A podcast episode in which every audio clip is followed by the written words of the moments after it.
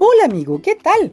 ¿Cómo estás? Yo soy tu amigo Lucas y estamos leyendo el libro de Apocalipsis. Y hoy nos corresponde leer el capítulo 16. Si ya estás listo, comencemos amigo. Entonces oí una fuerte voz que salía del templo y que les decía a los siete ángeles, Vayan y vacíen las siete copas que representan el enojo de Dios. El primer ángel fue y vació su copa sobre la tierra, y a todos los que tenían la marca del monstruo y adoraban su estatua, le salió una llaga terrible y dolorosa. El segundo ángel vació su copa sobre el mar, y el agua del mar se convirtió en sangre, como la sangre de los que mueren asesinados. Así murió todo lo que tenía vida en el mar. El tercer ángel vació su copa sobre los ríos y sobre los manantiales, y el agua se convirtió en sangre.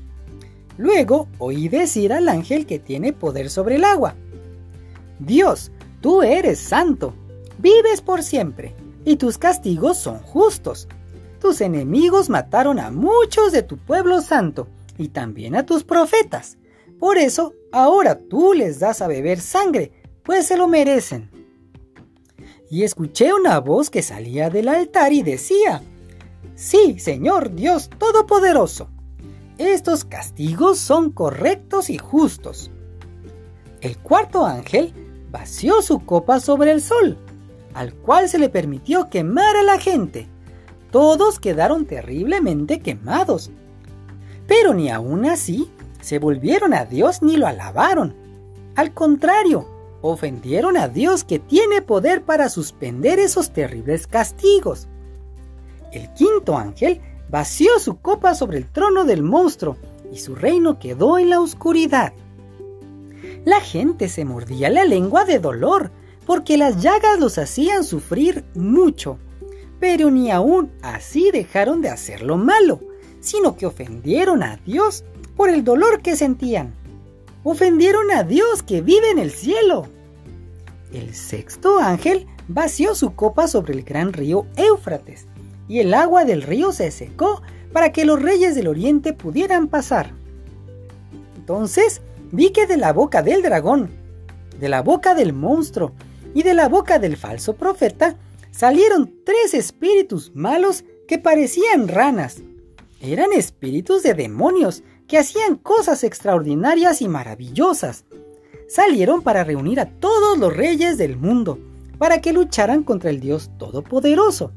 Lo harán cuando llegue el día en que Dios juzgará a todo el mundo. Por eso el Señor Jesús dice, Yo volveré cuando menos lo esperen. Volveré como el ladrón que roba en la noche menos esperada. Dios bendecirá al que se mantenga despierto y vestido pues no lo sorprenderá desnudo, ni tendrá nada de qué avergonzarse. Los espíritus malos reunieron a los reyes en un lugar que en hebreo se llama Armagedón. El séptimo ángel vació su copa sobre el aire y desde el trono que está en el templo salió una fuerte voz que decía, Ya está hecho.